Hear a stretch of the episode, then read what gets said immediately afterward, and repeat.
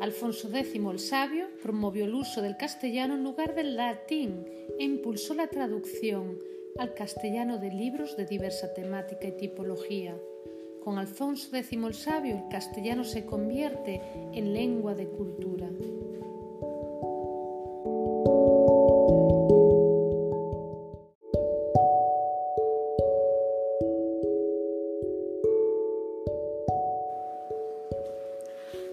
A Adrián le preocupaba sobre todo Claudio, y no por su estado físico, que evidentemente no era el mejor, sino porque siempre era el más indeciso, al que había que llevar a rastras en muchas ocasiones.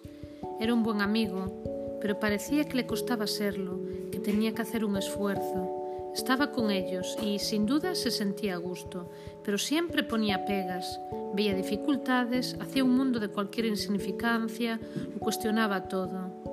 Adrián solía ponerle un mote, aunque tenía la delicadeza de decirlo solo en privado.